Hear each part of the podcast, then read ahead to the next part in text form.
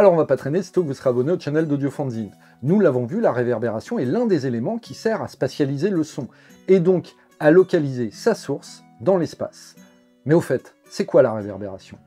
Si vous hurlez votre nom face à des falaises, il vous revient en écho. Que se passe-t-il? L'onde sonore que vous déployez rebondit en fait sur les falaises et revient à vos oreilles. Ce rebond, on l'appelle une réflexion. Et à moins de vous trouver dans une pièce anéchoïque qui l'absorbe, chaque onde génère une multitude de réflexions. De là, vous pouvez comprendre pourquoi votre voix est si différente lorsque vous chantez sous la douche. L'onde qui sort de votre bouche va en effet interagir avec toutes les surfaces qu'elle rencontre.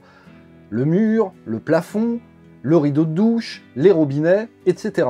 Et en fonction du matériau, de la forme et de la position de ce qu'elle rencontre, une onde va générer une multitude d'ondes secondaires qui elles-mêmes vont générer une multitude d'ondes secondaires. C'est l'ensemble complexe et bordélique de ces milliers de réflexions qui vous revient aux oreilles et qu'on appelle la réverbération. Or, notre cerveau se sert de la réverbération pour localiser les sons. En fonction du différentiel entre l'oreille droite et l'oreille gauche, en fonction du volume en fonction de la courbe de réponse en fréquence, il situe les objets autour de lui. Mais grâce à la réverbération, il peut savoir dans quel espace il se trouve. Est-ce que c'est un parking ou une cathédrale? Est-ce que c'est un placard ou une salle de bain Etc.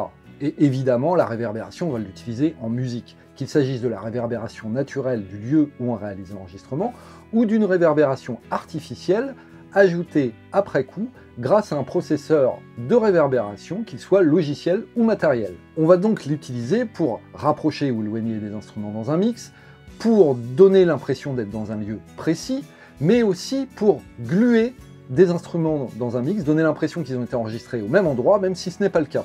Et on va aussi l'utiliser parce qu'elle enrichit le son des instruments ou des voix qui sont plus jolies avec une reverb ou gagne ainsi un certain caractère. Bref, vous l'aurez compris, la reverb est en effet centrale dans le mixage et vous ne serez pas surpris par le fait que nous allons y revenir dans plusieurs deux minutes. Sur ce, ciao Commentez, partagez ce podcast et abonnez-vous.